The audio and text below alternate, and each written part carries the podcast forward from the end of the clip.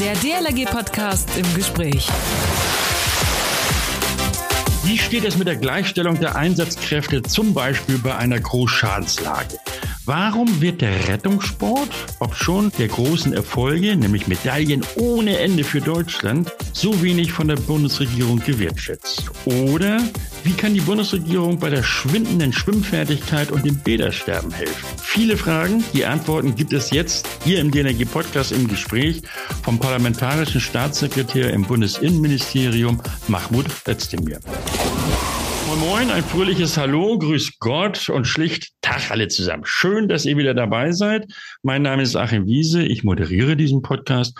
Heute freue ich mich auf einen hochinteressanten und politisch sehr wichtigen Gast, den parlamentarischen Staatssekretär im Ministerium des Innern und für Heimat, Mahmoud Özdemir. Moin, Herr Staatssekretär.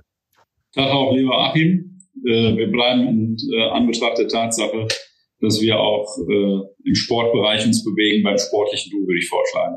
Ja, eine super Idee. In der großen DLRG-Familie duzen wir uns auch alle. Mahmoud, äh, du kommst aus Duisburg. Dort ist auch dein Wahlkreis. Äh, wir gehen ja heute mehr oder weniger ins Wasser. Mit Wasser hast du da ja offenbar keine Berührungsängste. Man sagt ja in Duisburg regnet es öfter sehr gerne mal. Wir, wir Duisburger haben Sonne im Herzen, von daher interessiert uns das Wetter relativ äh, wenig, aber als Rheinanrainer äh, sind wir natürlich nah am Wasser und Wasser ist für uns mit unseren zahlreichen Brückenbauwerken auch ein prägendes äh, Element in Duisburg. Und deshalb ist Wasser für uns und unsere Seen sehr wichtig. Okay. Du bist parlamentarischer Staatssekretär im Ministerium für Inneres und Heimat. Wie, Mahmoud, wird man parlamentarischer Staatssekretär? Naja, das, der Zusatz oder der Namensvorsatz sozusagen parlamentarischer setzt zunächst voraus, dass man Mitglied des Deutschen Bundestages wird. Mhm. Und äh, sofern man dann äh, die Wahlen gewinnt, wie bei uns geschehen und Olaf Scholz und die SPD-Fraktion die stärkste Fraktion ist, dann äh, wird man am Ende des Tages gefragt, ob man dieses Privileg, diese Ehre und diese Würde äh, gerne ausfüllen möchte. Und ich habe mich sehr gefreut, dass ich nach zwei Wahlperioden, die ich im innenpolitischen Bereich absolviert habe und äh, auch im Untersuchungsausschuss zur Aufklärung des äh, schwersten terroristischen Anschlages in Deutschland am Breitscheidplatz auch die notwendigen Erfahrungen und auch Kenntnisse in der Innenpolitik vorweisen konnte. Mhm. Und so habe ich mich sehr über die Nominierung und die Frage gefreut und habe das dankend angetreten, dieses Amt. Und äh, heute haben wir auch ein knappes Jahr Ampelregierung, exakt ich glaube, es kann sich schon sehen lassen, was wir in dieser mhm. Zeit alles bewegt haben. Wir haben gute und besondere Regierungsarbeit geleistet und parallel dazu neben dem äh, grässlichen Angriffskrieg Russlands auf die Ukraine und der Energiepreiskrise auch diese Herausforderung gemeistert. Mhm. Mit 35 bist du ja einer der jüngsten überhaupt. Wo liegt aber, äh, also das müsstest du nochmal erklären, der Unterschied zum beamteten Staatssekretär? Okay, du hattest gesagt, du bist natürlich dann auch der Bundestagsabgeordnete, hast über den Wahlkreis Liste oder wie auch immer. Und der beamtete Staatssekretär ist eben, ja, berufsmäßig äh, Beamter. Aber wo liegt der inhaltliche Unterschied? Naja, als parlamentarischer Staatssekretär sind wir zwischen Parlament, also Bundestag, und der Bundesregierung ein äh, wichtiges Bindeglied, so dass wir in diesem Bereich natürlich auch sehr frühzeitig auch parlamentarische Initiativen auch in den Regierungsalltag mhm. oder auch parlamentarische Diskussionen in den Regierungsalltag einpflegen. Auf diese Art und Weise ist gewährleistet, dass man eine unmittelbare demokratische Kontrolle auch in der Bundesregierung auch direkt mit implementiert hat. Und äh, das ist die Besonderheit. Also der beamtete Staatssekretär ist Beamter von Berufswegen und der parlamentarische Staatssekretär muss zunächst die Voraussetzungen erfüllen, Mitglied des Deutschen Bundestages zu sein. Mhm. Das heißt also, für die politische Arbeit bist du da, äh, also wo du jetzt auch bist, äh, recht gut aufgehoben, denke ich mal. Du vertrittst ja auch die Ministerin Faeser, zum Beispiel auf der Regierungsbank oder auch im Bundesrat. Wann vertrittst du und wann vertreten die anderen zwei parlamentarischen Staatssekretäre? Nein, das ist zunächst thematisch aufgeteilt. Die parlamentarischen Staatssekretäre haben klar abgegrenzte äh, Zuständigkeitsbereiche innerhalb der Zuständigkeit des Ministeriums, bei dem sie angesiedelt sind. Mhm. Bei Regierungsbefragungen und auch bei der Regierungsbankpräsenz sind wir alle sozusagen Allrounder. Äh, wir haben alle einen anspruchsvollen Terminkalender und da wird kollegial vertreten. Und zwar so, dass äh, jeder äh, gerecht und solidarisch seinen Beitrag für das Ministerium Inneres und Heimat auch erfüllt. Mhm. Du hast ja als Abgeordneter auch politische Ziele. Wie kannst du diese Ziele denn im Ministerium auch umsetzen? Naja, die Ziele, die ich habe, sind das eine und der Koalitionsvertrag, mit dem wir uns vereinbart haben, sind natürlich für uns maßgebend. Wir haben als SPD selbstverständlich klare gesellschaftliche Voraussetzungen beziehungsweise auch Vorstellungen auf Basis unseres Regierungsprogrammes, die wir umsetzen wollen. Mhm. Aber in einer Regierung und insbesondere in einem Regierungsamt sind wir dem äh, Vertrag und der Einigung verpflichtet, die wir mit unseren Koalitionspartnerinnen und Partnern beschlossen haben. Und diese auch mustergültig umzusetzen, ist dann natürlich die Aufgabe auch der Regierung. Und so versuchen wir durch viele, viele sogenannte Berichterstattergespräche, das sind dann die zuständigen Abgeordneten, die für ein Sachthema zuständig sind, die bestmögliche Lösung auch ähm, in einer Gesetzesformulierung zu finden. Mhm. Wir, also die DLRG, und äh, da soll ich übrigens schöne Grüße bestellen von unserer Präsidentin, äh, also wir besuchen und sprechen ja sehr häufig mit dir, denn unsere Themen sind ja auch die deinen, also Bevölkerungsschutz, Katastrophenhilfe und eben auch der Sport. Was liegt dir da am nächsten? Meine originäre Zuständigkeit liegt beim Sport. Ja. Die äh, Zuständigkeit für den äh, Katastrophenschutz und äh, Zivil- und Bevölkerungsschutz, die äh, hat mein äh, Kollege Johann Saathoff aus dem hohen Norden inne. Aber wir erkennen immer wieder, dass da eine große Schnittmenge auch stets zwischen sportlicher und ehrenamtlicher Tätigkeit, insbesondere eben auch Katastrophenschutz bei der ehrenamtlichen Tätigkeit. Und so äh, haben wir uns heute darauf geeinigt, weil auch mit dem Schwimmen ein deutlicher sportlicher Fokus ja. äh, liegt, dass heute ich bei euch die Vertretung machen darf für das Ministerium. Okay, aber trotzdem mal zum Katastrophenschutz. Ähm, wann werden unsere Einsatzkräfte, das ist also eine Frage, die unsere Mitglieder sehr be bewegt und auch beschäftigt, wenn wir die wichtigen Aufgaben im Katastrophenfall wahrnehmen, gleichgestellt, also zum Beispiel mit THW oder den Feuerwehren? Wenn man das sich genau anguckt, das THW ist eine Organisation des Bundes mhm. und die Feuerwehren unterliegen den Ländern. Das heißt, wir haben hier eine klare Trennung auch äh, von Verfassungswegen. Das ist bei der Bundespolizei und den Landespolizeien ja auch bekannt und teilweise ähnlich.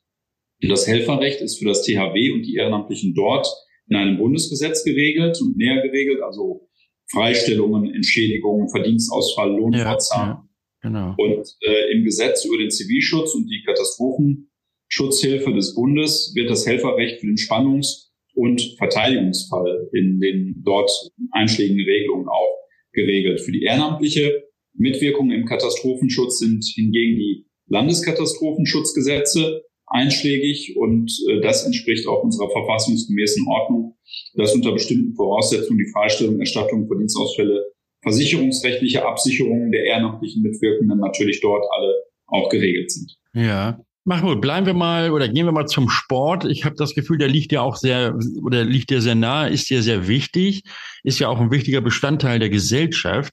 Wann wird es denn den Sportstaatssekretär geben, also der ausschließlich für den Sport zuständig ist?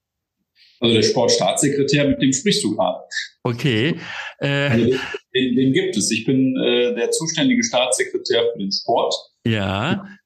Bei der Bundesinnenministerin und der Ministerin für Heimat und wir bezeichnen uns gerne auch immer als Sportministerium. Also das ist jetzt nur, ähm, weil es dafür keine gesonderte, hervorgehobene Rolle, ein eigenes Ministerium oder eine hervorgehobene Einzelposition gibt, heißt das nicht, dass das Thema nicht gut in dieser Bundesregierung repräsentiert und abgedeckt ist und auch, das heißt auch nicht, dass es schlecht beackert wird, ganz im Gegenteil. Wir haben ähm, in diesem einen Jahr von der Spitzensportreform über ein ja. Restart Programm über Hilfen für den Amateur und äh, den semiprofessionellen Sport. Viele, viele Dinge auch gemacht und erreicht. Und ich möchte äh, auch nochmal besonders hervorheben, dass wir uns natürlich auch dem äh, Zentrum Safe Sport auch widmen und hier auch durch den äh, Nukleus, sage ich mal, bei der Sportministerkonferenz auch schon einen wesentlichen mhm. Schritt vorangekommen sind.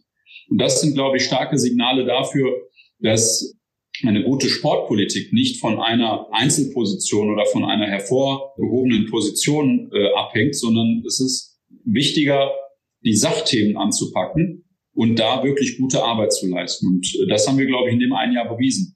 Also ich würde sogar sagen, es ist in diesem einen Jahr mehr geleistet worden, als äh, mit einem einzelnen äh, Sportminister, Sportministerium, äh, standalone sozusagen, je hätte geleistet werden können. Okay, lass uns mal ein Stückchen weiter über den Sport reden. Die DLRG äh, betreibt ja ihren Rettungssport und äh, da ist ja immer dieser humanitäre Gedanke auch dabei und das machen wir auch sehr aktiv und erfolgreich. 60.000 Mitglieder der DLRG sind im Rettungssport aktiv auf allen Ebenen bis hin zur Nationalmannschaft. Oftmals sagen mir die Sportler, hm, wir haben so das Gefühl, dass unser Sport nicht so wirklich gewertschätzt wird. Woran könnte das deiner Meinung nach liegen? Naja, da hast du den falschen Ansprechpartner, weil ich die DLRG sehr gut kenne, ja. auch weiß, welche besonderen Leistungen im Ehrenamt, aber auch für den Sport dort, auch für die sportliche, für, für, das, für das Training, für die Gesundheit, aber auch das wichtige gesellschaftliche Thema der äh, Schwimmfähigkeit, insbesondere bei unseren Kindern und Jugendlichen, äh, zunächst einmal zu lehren, aber auch zu erhalten und zu fördern. Vor allem vor dem Hintergrund sprichst du da an der Stelle äh, mit dem Falschen, weil ich diese notwendige Wertschätzung und auch diese notwendige, diesen Respekt vor der Tätigkeit des äh, DLRG auch sehr hoch anrechne. Das haben unsere Sportler jetzt sehr gerne gehört. Schönen Dank dafür, Mahmoud. Ähm, aber um unseren Sport ausüben zu können, muss man logischerweise schwimmen können, sicher schwimmen können. Äh, heißt ja auch irgendwie so eine Art Lebensversicherung zu besitzen. Das ist nämlich die beste Vorsorge für alle Tätigkeiten im und auf dem oder auch am dem Wasser. Wir brauchen dazu allerdings auch Schwimmbäder, also Bäder insgesamt. Du hattest vorhin angesprochen, dass auch bei euch im Ministerium äh, viel getan wurde, Förderung und so weiter. Wie sieht es aus, dass es einen, dass wir, also ist ja auch unsere Forderung, einen runden Tisch gibt aus Bund, Ländern und den Kommunen und auch die Nutzer, also zum Beispiel der Deutschen Lebensrettungsgesellschaft, äh, wo man wirklich sich zusammensetzt und sagt, wir brauchen die Form von Bädern an den und den Stellen, so ähnlich wie es ja mal war, der goldene Plan in den 50er, 60ern. Ist das so utopisch, diese Forderung von uns, oder so abwegig, oder gibt es da vielleicht tatsächlich Möglichkeiten, das umzusetzen? Also Fakt ist, dass wir als äh, Bundesministerium des Innern für Heimat und jetzt auch mit der äh, Ausgründung aus äh, dem vorherigen Zuschnitt mit dem Bauministerium natürlich eine gute Zusammenarbeit dergestalt haben, dass die Fördermittel, und da muss man sich beim äh, Haushaltsgesetzgeber, dem Deutschen Bundestag, bedanken, 476 Millionen Euro alleine für den äh, Klima- und Transformationsfonds äh, bereitgestellt hat für energetische Sanierungen und mhm. äh, derartige Themen. Und darüber hinaus hat der Bundestag jüngst ganz aktuell 400 Millionen Euro für Ertüchtigung von Sportanlagen im Bereich Jugend, Sport und Kultur nochmal dazu gegeben. Also da sind knapp eine Milliarde Euro äh, im System. Und wir haben im Koalitionsvertrag ja auch, an dem ich äh, maßgeblich mitgearbeitet habe, sehr deutlich äh, reingeschrieben, dass hiervon auch in besonderer Weise Schwimmsportstätten auch äh, profitieren mögen, weil äh, der Schwimmsport ist zunächst einmal für das Erlernen äh, der Schwimmkenntnisse, der Schwimmfähigkeit relevant. Er geht hin zu Gesundheitsförderung, er geht zum Reha-Sport, er geht zum Seniorinnensport. Und das sind, glaube ich, die besonders ähm, wichtigen Dinge, die wir da auch wertschätzen müssen. Also von daher hat dieser Bundeshaushaltsgesetzgeber und äh, die betroffenen Ministerien äh, das notwendige Rüstzeug. Und es ist ja wichtig, dass wir natürlich, wenn die Länder jetzt bis vor kurzem sich darüber beschwert haben, dass die notwendigen äh, Mittel im Bund-Länder-Programm Investitionspakt natürlich nicht mehr bereit stünden, mhm. ist das insofern richtig, aber es ist kein einziger Cent für unseren Sport und erst recht nicht für den Schwimmsport verloren gegangen. Mhm. Wir haben hier ein Programm aufgelegt, wo Bund und Kommunen direkt auch entsprechend der Förderkriterien, die wir festlegen, und da ist zum Beispiel einer der wichtigen Punkte, die du gerade äh, gekennzeichnet hast. Äh, muss in jeder Gemeinde, muss in jeder Stadt ein Schwimmbad stehen? Nein. Ich bin zum Beispiel eher ein Freund davon, dass wir die guten Kooperationen mit Schulen, also Sportvereinen und Schule leben und dass wir am Ende des Tages auch gucken, wo macht es regional Sinn? Wo ist eine Schule oder wo sind viele Schulen und wo können wir strategisch günstig eine Schwimmsportstätte auch errichten, die dann von den Vereinen, von den Schulen und von den Ehrenamtlichen bestmöglich erreicht und genutzt werden kann. Mhm. Wo wir von den Ehrenamtlichen sprechen, da habe ich gerade noch was vergessen, das müssen wir ja. uns nochmal machen. Ja, okay, da können wir auch gleich noch drauf, äh, drauf zu sprechen kommen. Äh, ich möchte ja nicht nochmal bei den Schulen bleiben. Äh, du hattest ja gesagt, Schulschwimmunterricht und so weiter wichtig, alles richtig. Und äh, wo sind die Schulen, wo, wo braucht man Bäder? Äh, zurzeit haben 25 Prozent der Grundschulen überhaupt keinen Zugang zu irgendeinem Schwimmbad. Und äh, jedes Jahr ertrinken rund 300 Menschen in Flüssen, in Seen. Und die Zahl der Kinder, die ertrinken, nimmt wieder zu und die Schwimmfertigkeit nimmt ab. Und wenn man dann diese 25 Prozent hört, der Schulen, die überhaupt keinen Zugang haben, dann muss man sich da, glaube ich, zumindest äh, mal überlegen, wo könnten diese Schwimmbecken, Leerschwimmbecken, wie sie in den 60er Jahren bei den Schulen erbaut wurden. Ist das nicht vielleicht eine Möglichkeit, da wieder hinzukommen? Das ist äh, zumindest eine sehr anstrebenswerte Forderung, wo ich wiederum nur betonen kann, wir haben als Bund die notwendige Förderkulisse und der mhm. Bundestag die notwendige Ausstattung mit Geld hierfür bereitgehalten. Dass wir Länder haben, die systematisch Kommunen hängen lassen, und äh, Kommunen beispielsweise bei äh, der Situation mit ihren Schulden natürlich erst überlegen, wo kann man einen Euro einsparen, als dass sie überlegen, wo kann ich einen Euro investieren. Und dann relativ zügig auf die Idee kommen zu sagen, also das Schwimmbad ist ja nicht mehr notwendig, das können wir schließen, das spart uns Kosten ja. und realisiert dann direkt eine Einsparung im Geld für den Landeshaushalt, äh, für den äh, kommunalen Haushalt. Ja. Und damit äh, fördert man quasi den Landeshaushalt. Und ich frage mich, Warum äh, schaffen es die Bundesländer, insbesondere die CDU-geführten Bundesländer, nicht, auf das Angebot von Olaf Scholz einzugehen, dass wir auch den Schuldenschnitt und den Altschuldenfonds machen, damit eben das, was du gesagt hast, die Kommunen, die in den 50er, 60er Jahren gesagt haben, uns ist Sport in der Kommune wichtig. Wir wollen, dass unsere Kinder schwimmen lernen und unsere Jugendlichen schwimmen können und unsere Seniorinnen Schwimmsport und Reha-Sport machen können.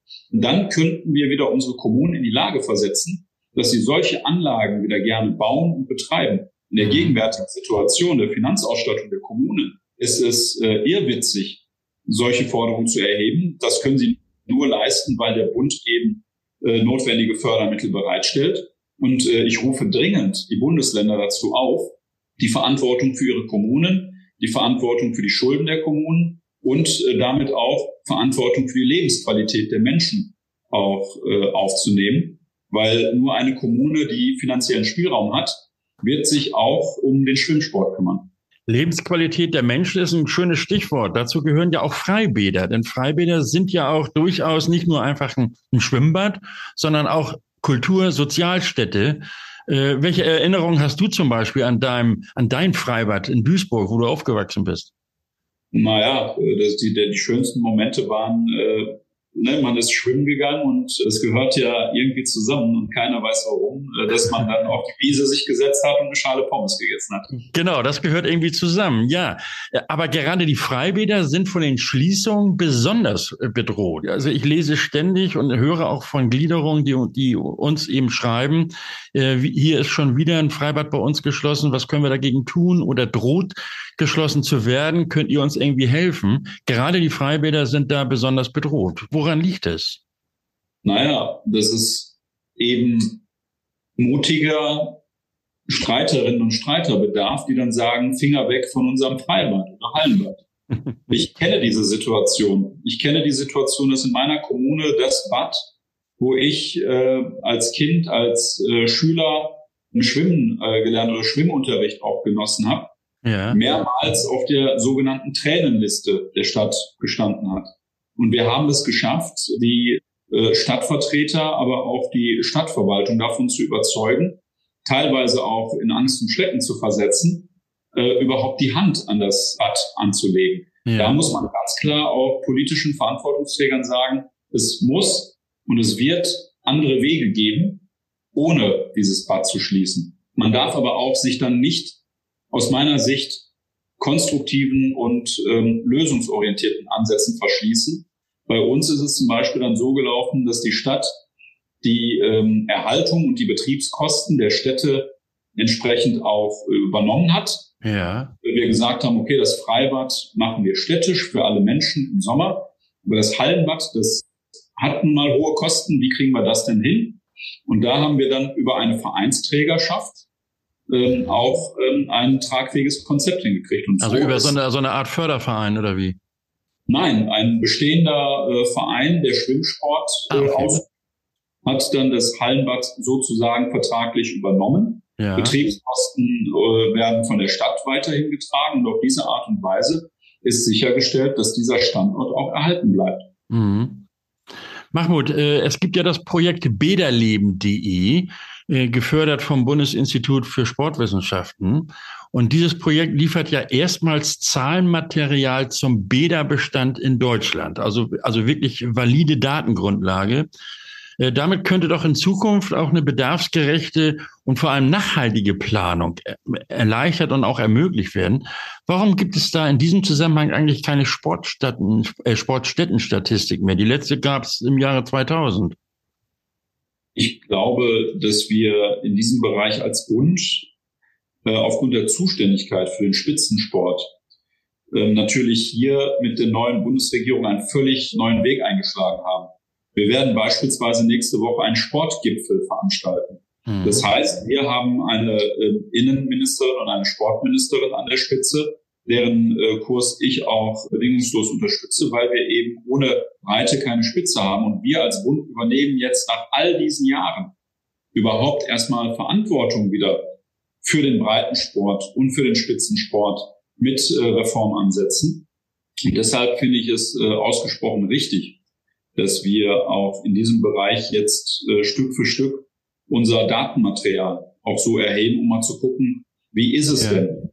Wofür brauchen wir denn zum Beispiel jetzt konkret die Mittel? Und so haben wir post-Corona natürlich auch gesehen, dass das Vereinsleben Mitglieder haben oder Familien haben in der Corona-Zeit oder in dieser schwierigen Zeit von Energiepreiskrise als erstes natürlich darüber nachgedacht, auch Vereinsmitgliedschaften mhm. zu opfern, schweren Herzens. Und ich denke, äh, da ist das Restart-Programm, das wieder die äh, insbesondere auch ehrenamtliche Trainerinnen und Trainer qualifizieren soll, aber auch durch eine Art Gutscheinsystem dann wieder die äh, Kinder, Jugendlichen und äh, auch Senioren wieder zurück in die äh, Vereine führen soll. Und da muss man, denke ich, sehen, dass wir als Bund zwar zuständig sind für den Spitzensport, aber sehr deutlich gemacht haben mit unserer Sportpolitik alleine in diesem einen Jahr, dass wir in der Breite und auch in der Zuständigkeit äh, der Länder bereit sind, unseren Beitrag zu leisten und zu helfen. Weil das setzt voraus, dass die Bundesländer auch entsprechend mit an diesen Strand ziehen. Und mhm. deshalb freue ich mich, dass wir mit dem äh, Sportgipfel in Berlin nächste Woche ein entscheidendes Zeichen setzen werden, dass es ein Sportdeutschland gibt und nicht 16 Sportländer und den Bund.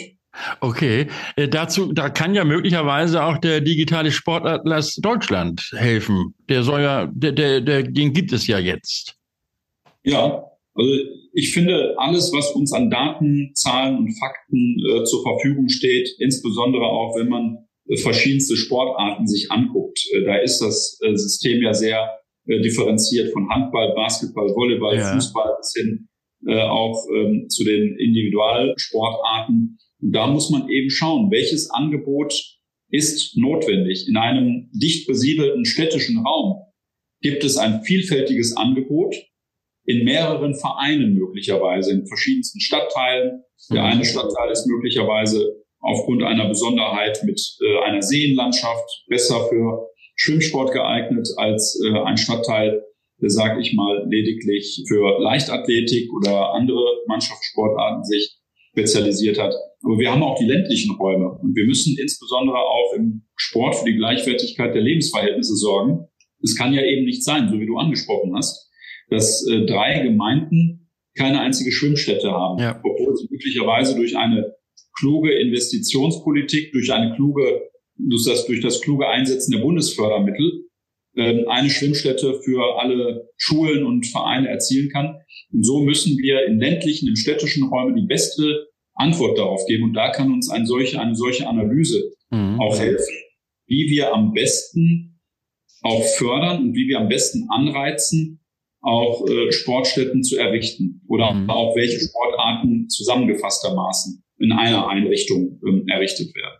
Die interkommunale Zusammenarbeit zum Beispiel, die müsste viel mehr genutzt werden in, in der Bundesrepublik, habe ich manchmal das Gefühl. Es ist tatsächlich wirklich so, also ich habe manchmal den Eindruck, dass äh, jede Kommune irgendwie ihr Bad haben will. Ähm, ja. Das ist äh, im ländlichen Raum so und ich kann das auch bei mir aus der städtischen Erfahrung berichten. Also wir haben zum Beispiel Fördermittel für Sportstättensanierungen aufgelegt in der vergangenen Wahlperiode. Die Bedingung war, dass zwei Vereine einen Platz beanspruchen. Nehmen wir es ganz platt. Zwei Vereine in 100 Meter Entfernung.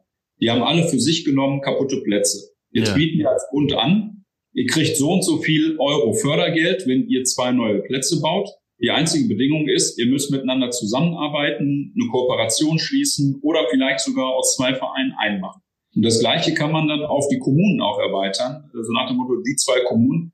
Also mir ist doch am Ende des Tages relativ egal, wo der Sportplatz steht. Auf dem Vereinsgelände A oder dem Vereinsgelände B ja. oder ob die Schwimmstätte jetzt in der Verbandsgemeinde A oder der Verbandsgemeinde B steht.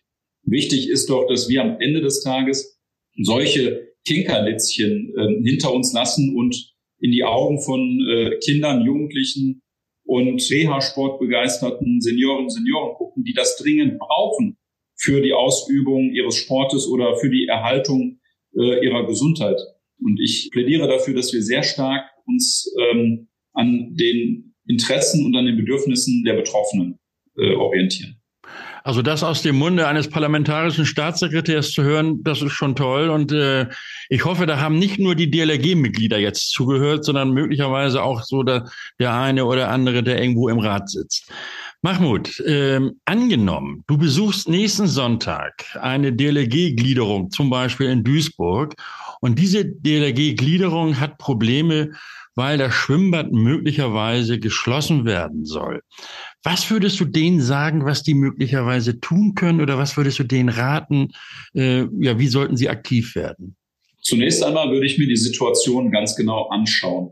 Wenn eine Schwimmstätte geschlossen werden soll, ob es im umliegenden Bereich weitere Schwimmstätten gibt oder ob diese Notwendigkeit dieser Schwimmstelle, äh, Schwimmstätte auch eklatant notwendig ist, beziehungsweise wenn man sie schließt, ob dann das äh, Angebot für äh, Schwimmunterricht, Schwimmsport auch zum Erliegen käme. Ja.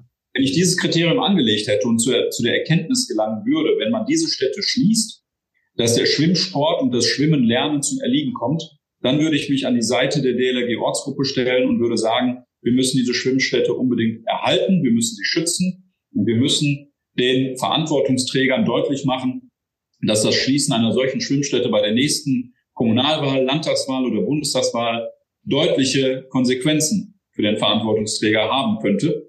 Und im äh, nächsten Schritt würde ich dann äh, dafür Sorge tragen, dass man durch kluge Systematiken wie Schwimmvereine, Fördervereine, Absicherung von Betriebskosten, Betreiberschaftsregelungen und den Zugang, beschränkte Zugang Öffentlichkeit oder unbeschränkter Zugang Öffentlichkeit ganz klar zu regeln. Also ich würde immer dazu raten, lasst uns besonnen daran gehen, lasst uns auch schauen, können wir eine Anlage vielleicht aufgeben, aber dadurch etwas Größeres, etwas Besseres für eine breitere Gemeinschaft erzielen?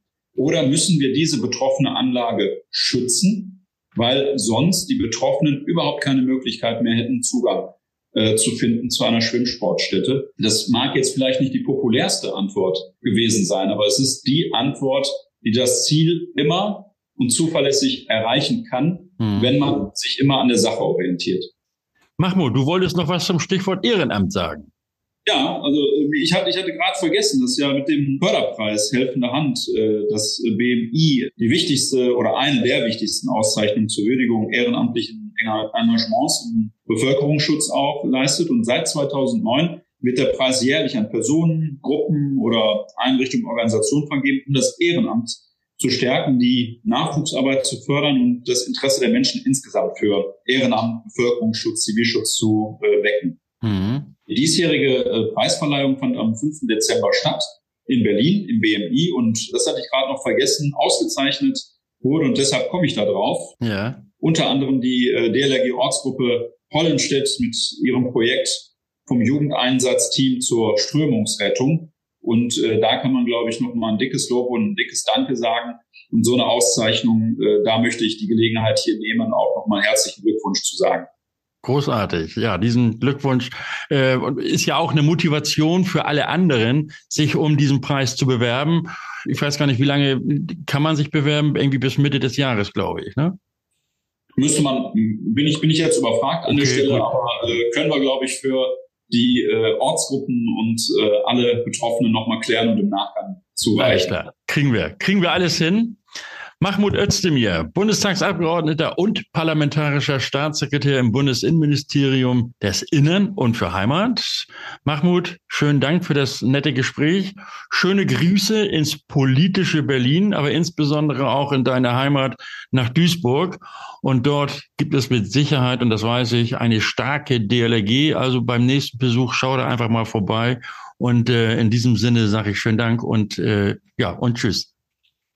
Sehr gerne, Achim. Vielen herzlichen Dank auch äh, für das Gespräch. Und ich möchte äh, mich bei allen Ehrenamtlichen der DLRG nochmal ganz herzlich äh, für ihre geleistete Arbeit bedanken und wünsche mir, dass ähm, natürlich die Übungen alle so verlaufen, wie ihr euch das wünscht. Und äh, in den Ernstfällen wünsche ich euch, dass ihr und eure äh, Einsatzkräfte jederzeit wohlbehalten und gut ausgerüstet in den Einsatz startet und äh, noch viel wichtiger, wohlbehalten und gesund aus den Einsätzen auch zurückkehrt. Herzlichen Dank. Auch die DLRG hatte in der Vergangenheit die eine oder andere Krise beziehungsweise einen Vorfall, der eine besondere Kommunikation erforderte. Doch wie verhalte ich mich in einem solchen Ausnahmezustand richtig? Wie manage ich dieses problemgeladene Ereignis und wie sollte die Kommunikation ausgerichtet sein? Fragen, die wir nächsten Sonnabend hier im DLRG Podcast im Gespräch beantworten. Und ansonsten dran denken, uns immer schön zu abonnieren bei iTunes, Spotify und so weiter oder reinklicken auf dlg.de slash podcast. Dort sind alle Podcasts zu hören. Kommentare nicht vergessen und äh, bei Facebook und Instagram das Teilen bitte durchaus äh, durchführen oder auch liken, wie es so schön heißt. Mein Name ist Achim Wiese. Schönen Dank fürs Zuhören. Bis nächsten Sonnabend. Man hört sich. Der DLRG Podcast. Jeden Samstag eine neue Folge.